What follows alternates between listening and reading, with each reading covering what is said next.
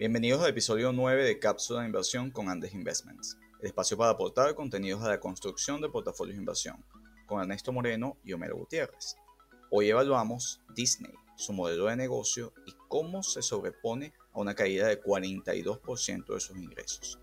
En la sección Todos podemos invertir, Homero nos trae cómo genera rendimiento una acción.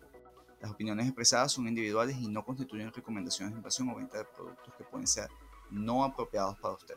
Consulte su asesor de inversión antes de invertir. Hola Homero, ¿cómo estás? Hola Ernesto, ¿bien y tú? ¿Todo, bien? Bien. Bueno, muy bien. Mucho calor del verano.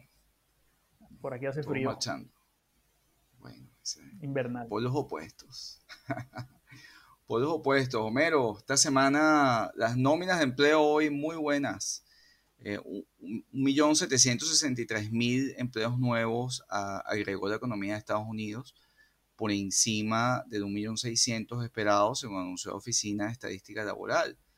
Eh, es una buena noticia, la tasa de desempleo en Estados Unidos cayó al 10,2%, eh, pues buena noticia para los consumidores, buena noticia porque es el segmento entre, de más de 5 eh, semanas que estaban en desempleo temporal, las personas que regresaron mayoritariamente al mercado de trabajo y entre las industrias más importantes, la, llamada ocio y hospitalidad, pues todo que es restaurante, eh, diversión, hoteles, eh, digamos, servicios, agregó 592 mil empleos en julio.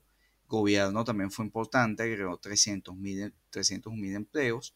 Comercio y transporte 291 mil, eh, todo lo que es comercio minorista 258 mil, educación y salud 215 mil el eh, sector industrial un poco más lento, construcción solo 20 mil y manufactura 26 mil, pero son unas cifras importantes eh, que implica que pese a la presencia de la segunda ola de contagios del COVID-19 en Estados Unidos, la economía ha decidido reabrir.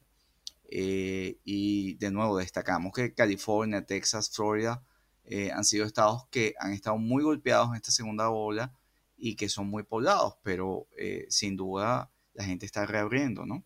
Sí, eso son buenas noticias también para el mercado de valores, que en la medida que estos sectores que han, mostrado un mayor dinamismo en recontratar a las personas, eh, muy probablemente eso también se va a reflejar en, en un mejor desempeño económico, unas mejores ventas, una reanimación de los sectores. Y, y, estos sectores que no nombras son curiosos porque fueron de los más golpeados, por lo menos el de ocio, restaurantes y hoteles, fue muy golpeado y esta recuperación del número de empleos ahí es una señal muy positiva para las empresas de, ese sector.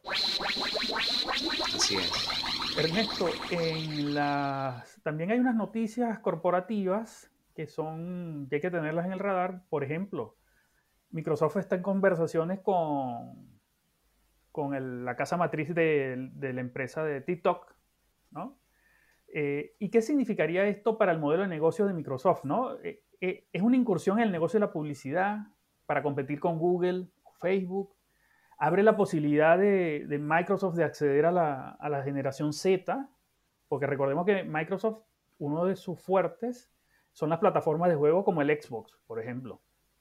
¿Qué, crees tú que, bueno, esto tiene su origen en, que el presidente Trump pues, estaba emitiendo por razones de seguridad una prohibición de operar a estas empresas chinas, no solo de TikTok, sino la de WeChat, que es aún más importante eh, y que tiene un impacto también sobre, sobre Facebook. Pero en el caso particular de Microsoft, eh, a mí lo primero que me preocuparía es, bueno, el centro de, de negocio de Microsoft está sobre la nube. Sin embargo, Microsoft es el campeón del software eh, aun cuando tiene varios desarrollos que no han sido, digamos que han perdido protagonismo, eh, tipo Sky, Hotmail, eh, incluso LinkedIn, son compañías importantes, LinkedIn quizás es el caso más exitoso, que han perdido terreno una vez que Microsoft las ha comprado, las ha expandido, las ha desarrollado. En el caso de TikTok, TikTok tiene la particularidad de que es la gran red social de la generación Z, a la cual ni siquiera Facebook eh, tiene, tiene alcance. Por ejemplo, se conoce que la generación Z, que son los nacidos a partir de, en, este, en este siglo, eh, son muy, muy pocos usuarios o, tienen muy poca adopción con Facebook, en particular Google, etc. Se comportan distinto. y además que TikTok tiene mayor predominancia en el género femenino. Estamos hablando de generación Z femenina. Entonces recordemos, eh, de hecho nosotros que somos de la misma generación, cuando comprábamos Windows y aquello era muy cool, eh, llegar a a la tienda y comprar tu paquete, tu software y, quizás no, no. Sí, la caja aquella de, hasta de vidrio, era, era emocionante y todo, te sentías parte de eh, el futuro, ¿no? Que ya, ya era presente en aquel momento. Windows fue, eh, es un paquete que te genera el estándar y que permitió que las computadoras personales se desarrollaran y tener un sistema operativo amigable sobre el cual se montó el resto de la estructura de software en el planeta. Eh, Microsoft tiene otras aplicaciones y como comentamos hace, hace poco, eh, Microsoft fue una billetera gigantesca, la primera eh, compañía trillonaria del planeta, tiene la capacidad de, de, comprar y seguramente iba a tener la propensión de comprar varias, varias soluciones. Ahora, compra, ¿cómo, se, cómo TikTok eh, ensambla dentro de su estrategia. Mi apuesta sería, estás ganando la plataforma sobre la generación que viene, sobre la cual eh, no está posicionada ninguna otra gran industria, ninguna otra gran empresa. Yo no voy a decir que Facebook, Google, etcétera, son competidores directos para ser de, de Microsoft. Recuerda que el principal negocio de Microsoft está en Azure y en general soluciones básicamente de oficinas, paquetes de software, etcétera. Para mí TikTok es una herramienta de venta eh, es de nuevo también una solución sobre la cual al público de la generación Z pueden llegarle con nuevas soluciones de software. Aquí la preocupación mía sobre Microsoft y, cómo afecta eso positivo o negativamente el valor de, la gran compañía es el precio al cual van a comprar TikTok y cómo van a monetizarla. Porque al final eh, TikTok es un problema o es una solución muy pequeña para el tamaño de Microsoft. Tiene más impacto mediático, tiene acceso a un público, sin duda, pero a efectos de cómo facturas gigantes, gigantes factura por soluciones de oficina, por soluciones de nube, por soluciones de almacenamiento de datos. Así que eh, solo vería en ese terreno. Y quizás es una, es una gran oportunidad en esta coyuntura en la cual se está produciendo una restricción a, que las empresas, eh, estas empresas chinas puedan operar eh, tanto WeChat como TikTok, que es la más masiva en Estados Unidos, eh, sus compañías y puede ser una oportunidad de compra eh, para Microsoft. Incluso sondearía, Facebook ha estado subiendo mucho a final de la semana después de conocerse la noticia de WeChat.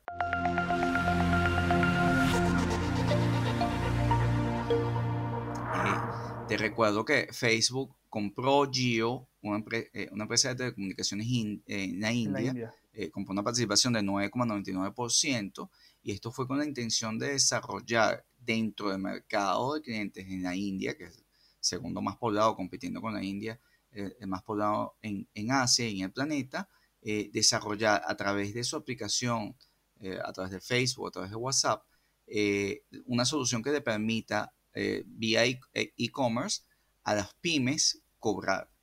Y esto para mí es el negocio más grande hacia adelante de Facebook, sobre el cual hoy día no está monetizando, pero que me genera en lo particular a mí como, como, como asesor de inversión la expectativa más grande de valor. Sí, al final del día eh, lo que va a determinar el impacto de, estas transacciones, de estas compras, de estas fusiones, de estas adquisiciones de empresas, va a ser cómo estas empresas logren incorporar estas nuevas empresas dentro de su modelo de negocio, ¿no?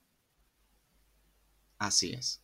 En el caso de WeChat para Facebook es claro, en el caso de TikTok para Microsoft, eh, bueno, acabamos de, especular. Nuestra, nuestra hipótesis es el acceso al mercado de la generación Z para tenerlo como un canal de venta para otras soluciones. Y esto sin duda sería un arma poderosa que puede ser usada por Microsoft más adelante. Sin embargo, en el esquema de negocio, en el tamaño de negocio actual de Microsoft, TikTok es minúsculo. Sin duda. Sí. Bueno, eh, eh, The, Empire Strike Back, Homero así como el presidente Trump está golpeando de vuelta a, China eh, por todo, este tema de guerra comercial. Pero cuando decía The Empire Strike Back, eh, Homero es porque esta semana en la empresa de números traemos a Disney. Todo un gigante del, entretenimiento. Y más allá de eso, Disney eh, es una empresa emblemática para nosotros, Homero, porque es un buen ejemplo de esta empresa de gran trayectoria, grandes marcas, poderosísima lealtad de clientes que buscan ajustar su modelo de negocio a la realidad de, estos nuevos tiempos. Y esto es pasar de atender clientes y, digamos, en sus parques temáticos, en ese contacto persona a persona, en esa experiencia en los grandes estudios, en cines, al conocido direct to customer o directo al consumidor, que es un concepto, Homero, que es el que está marcando la probabilidad de éxito hacia adelante, sobre todo potenciada por el COVID-19, pero también de la mano, independientemente del COVID-19, de la mano de la nueva tecnología y, y, de la nueva experiencia tecnológica que vive la gente con 5G y con la era de automatización. Y, quiero mencionar, antes de entrar en detalle en los números, que la estrategia eh, desde hace más de un año ha sido el desarrollo de esta división de Direct to, Customer. Y mm, qué más oportuno que este momento de, eh, de, la, de la pandemia del COVID-19 de poder desarrollar canales de distribución que le permitan a Disney directamente facturar al cliente por la experiencia de sus marcas.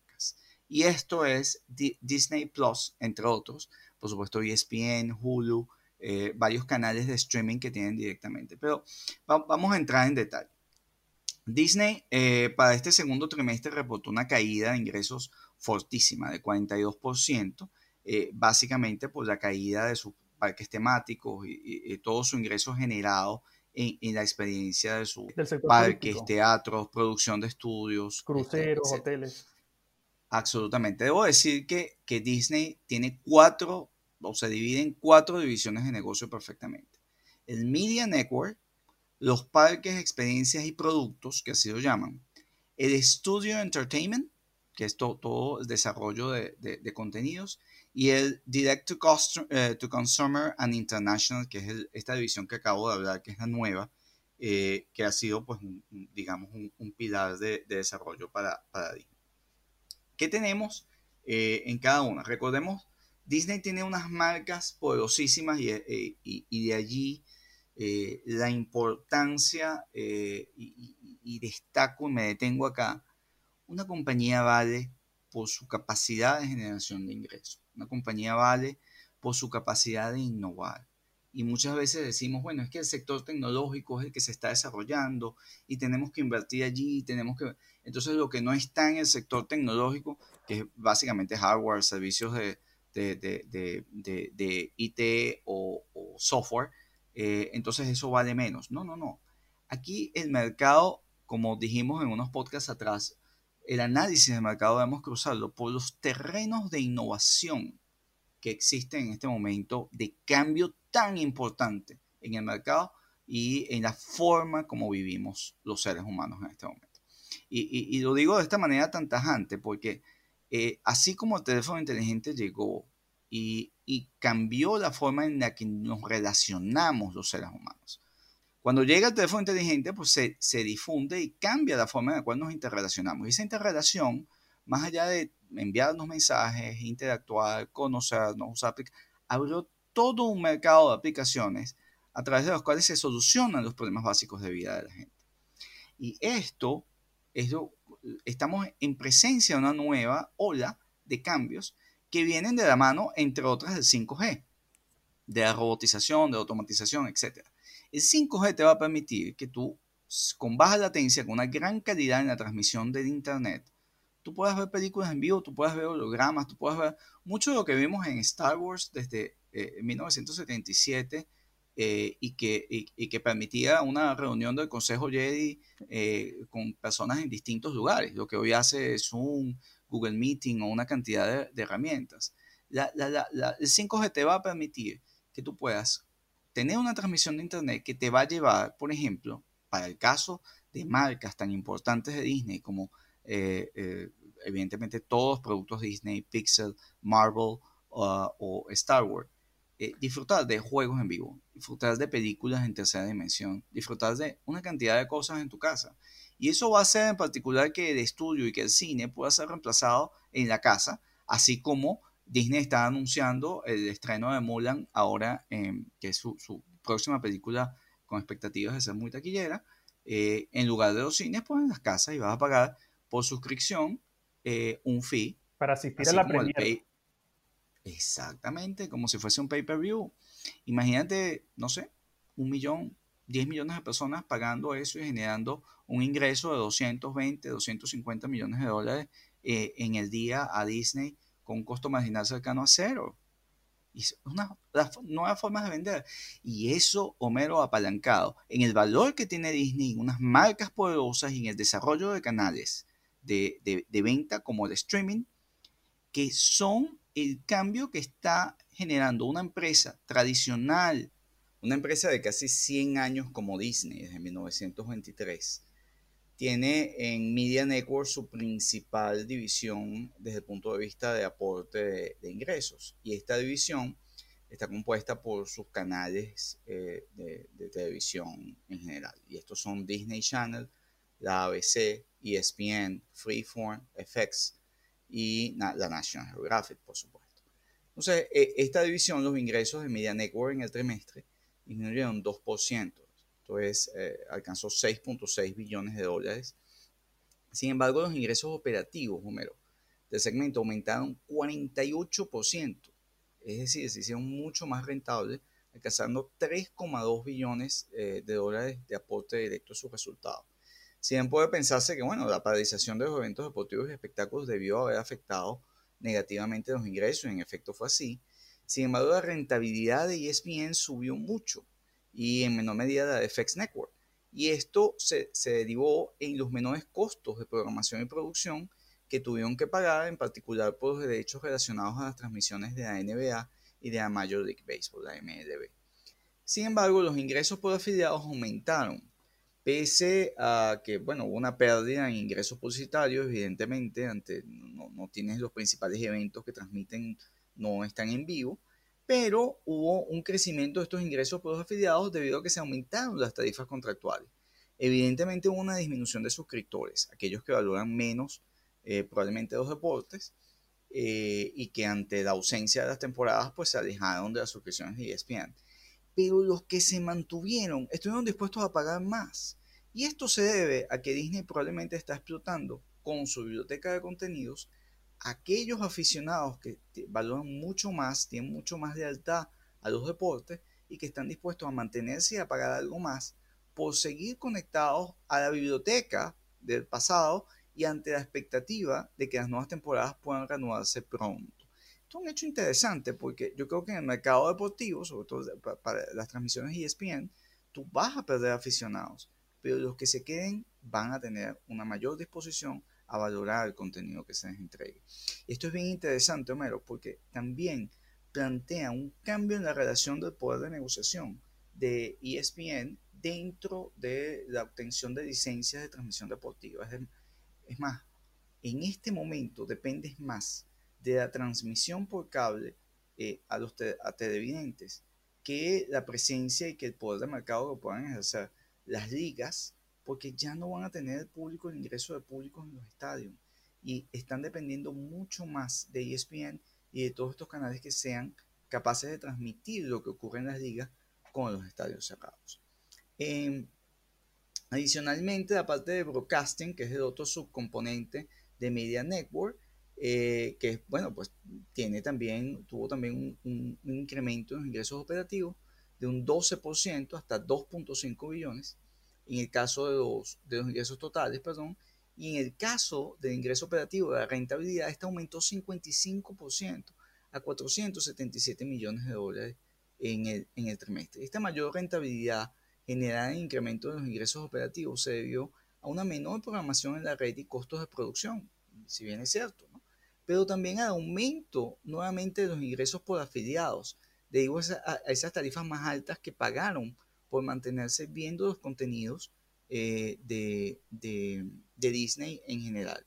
Y esto en particular, eh, series que en cuarentena eh, tuvieron mucho éxito, aún saliendo de la biblioteca de contenidos, como The Bachelorette, American Idol, uh, Grey's Anatomy, y los ingresos también de ventas de programas a otras, otras cableras, como Los Simpsons, Mother Family y The Politician, que fueron un éxito en el trimestre para Disney. Se nota que la clave son las marcas.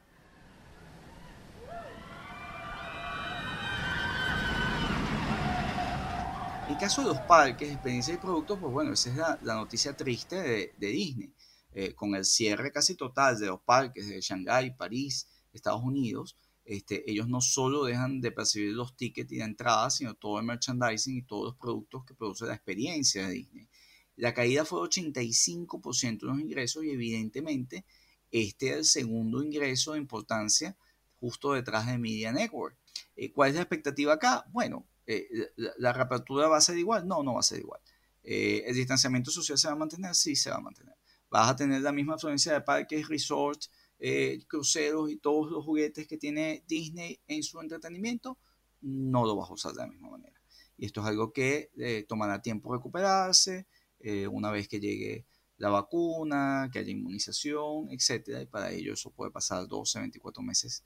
y en ese periodo de tiempo fácilmente, así como una bebida o una comida, eh, la gente cambia el paladar, así también puede cambiar los gustos de las experiencias de la gente y puede migrar a otros segmentos. Por lo cual, eh, en mi opinión, este segmento no va a volver a ser igual, más nunca para Disney. esto, esto, va a generar un quiebre de un antes y un después para esta línea, para, este, para esta línea de negocio, para este segmento de negocio de Disney, que muy probablemente eh, no, como tú dices, no, no, va a volver a alcanzar los niveles pre-pandemia, pero Disney tiene una amplitud de marcas que no, son, que no solo están dirigidas a niños, ¿no? Recordemos que Disney también recientemente compró la 21st eh, Century Fox, que le permite acceso a un conjunto de contenidos muy amplio para toda la familia. Y Disney, a través de sus canales digitales, podría generar un eh, programas dirigidos a cada miembro de la familia. Bueno, mira Grey's Anatomy y Los Simpsons. Siguen facturando. Eso no, no hay nada como Los Simpsons que deje de facturar. La gente sigue viendo y viendo el programa y más en este periodo de cuarentena. Studio Entertainment, eh, Homero. Studio Entertainment cayó su ingreso en 55%, evidentemente. Los cines están cerrados y la capacidad de seguir produciendo contenidos también, eh, los, teatros cerrados, etc. La caída es importante, 55%, también eh, desde el punto de vista de, eh, ellos dejan de pagar y dejan de asumir una gran cantidad de costos, así que el impacto en, ingreso operativo es mucho, sustancialmente menor, es análogo al tema de Media Network, cayó solo 16%. lo que aportó en ingreso operativo eh, Studio Entertainment fueron 668 millones no fue negativo el número, fue positivo, aún con todo el cierre de los cines. De nuevo, no tienes los costos eh, que sí de alguna manera tienes en los parques eh, por, temas de mantenimiento. Direct to Consumer and International, que fue la división que de alguna manera pues eh, se abrió, se expandió y ha generado la capacidad y el futuro de Disney como canal de venta. el streaming, Disney en su conglomerado se acerca ya a 100 millones de suscriptores. Eh, Disney, pues, eh, si bien ya tiene parte de la base de ESPN, parte de la base de Hulu, eh, pero el avance con Disney Plus ha sido ya 59 millones, 60 millones de, usuarios registrados y pagando. Y evidentemente esta es una división que potencia el negocio de Disney hacia adelante. Eh, yo, yo, yo, tengo la expectativa de, de, que Disney no solo con eh, el, uso del streaming, sino Disney tiene una gran oportunidad en, el terreno del gaming. Y de nuevo, unido con eh, el desarrollo de, del 5G y la posibilidad de generar transmisiones en vivo, Disney tiene una gran capacidad de rentabilizar vía eh, gaming sus ingresos. Bueno, Ernesto, en la sección Todos pueden invertir, hoy te traigo la siguiente pregunta, ¿no? ¿Cómo se gana dinero invirtiendo en acciones? Es algo que algunas personas se han acercado a comentarme, que han escuchado el podcast y me dicen, sí, pero ¿cómo gano comprando acciones? Bueno, existen dos formas de ganar dinero con las acciones. La primera, los dividendos, y la segunda, la revalorización en el precio de la acción. Pero vamos primero con el dividendo. El, dividendo es el pago en efectivo que reciben los accionistas por tener eh, bajo su propiedad una cantidad de acciones. Por ejemplo, en Estados Unidos este pago es de frecuencia trimestral en la mayoría de los casos. La rentabilidad de los dividendos se mide con el dividend yield. ¿Qué es el dividend yield? Es tomar el dividendo anual que paga la empresa y dividirlo entre el precio de la acción. Para usar el caso de Disney, en este caso, tenemos que el dividend yield de Disney sería 1,76 eh, dólares que pagó por acción en dividendo, dividido entre el precio de la acción hoy, que está alrededor de 131 dólares por acción. Eso nos da un dividend yield, un rendimiento por tener la posesión de la acción de Disney de 1,38%. Pero, Así es. Pero hay una cosa que no todas las empresas pagan dividendo. Y entonces ahí nos preguntamos, ¿por qué no pagan dividendo? Bueno, porque el dividendo, así como usted, si es dueño de un pequeño negocio, de una pyme, usted decide cuándo generar, eh, distribuir las utilidades a los accionistas, la junta directiva de las empresas también decide si paga o no y cuándo paga los dividendos. Y ahora la gran pregunta, ¿en qué se basa una junta directiva para pagar los dividendos? Bueno, hay muchos factores, pero en la teoría lo más sencillo que podemos comentar es que si la empresa no encuentra nuevos proyectos con un retorno aceptable, ¿qué debe hacer con las ganancias? Debería distribuirlas a los accionistas. En el caso de que la empresa siga contando con, nuevos proyectos que cada vez son más rentables, lo ideal es que la empresa la ganancia la reinvierta en el negocio para así seguir creciendo el negocio. Las juntas directivas de las empresas pueden en algún momento subir el dividendo o bajar el dividendo. El dividendo por acción con la ganancia por acción que tiene la empresa. Y eso, esto nos define el ratio de payout. Que esto quiere decir de la ganancia de la empresa, cuánto va al pago de dividendos. Y vamos a poner de nuevamente a ejemplo a Disney. En 2019 eh, pagó un dividendo durante todo el año de 1,76 dólares por acción. En comparación, y eso lo vamos a dividir por una ganancia por acción de 6,6 dólares por acción. Eso nos da que Disney, de toda su ganancia anual, distribuyó solo el 27% a sus accionistas. ¿Qué hace con el resto? Bueno, el resto lo reinvierte en el negocio, pero también hay otra forma de entregar dividendos a los accionistas. Y esto es básicamente a través de la recompra de acciones. Así mismo. Porque en algunos casos, Ernesto, la empresa puede optar por devolver a las ganancias o parte de las ganancias a los accionistas recomprando acciones. ¿Y esto para qué lo hace? Para sostener e impulsar el precio de las acciones. En el caso de Disney, luego de que compró la 20th Century Fox, detuvo su programa de recompra de acciones. ¿Y esto por qué? Claro, estaba pagando de Fox. Exactamente, estaba pagando y esto, esta operación le produjo un, incremento del endeudamiento y Disney estaría reanudando esta recompra de acciones una vez, claro, pase el coronavirus y, y logre bajar el nivel de endeudamiento, estaría nuevamente reanudando el pago de dividendo. Entonces, tenemos hasta aquí, tenemos dos grandes fuentes de, de, de, ganancias para los que compran e invierten en acciones. Una, el dividendo y la otra, la recompra de acciones. y finalmente, la otra parte, que eh, en términos de magnitud puede ser mucho más grande, de cómo se gana dinero invirtiendo en acciones, es a través de la revalorización de las acciones de la compañía. Generación de valor a futuro, mero, flujo de caja esperado. Exactamente, el flujo de caja esperado. ¿Y este flujo de caja esperado, eh, de qué depende?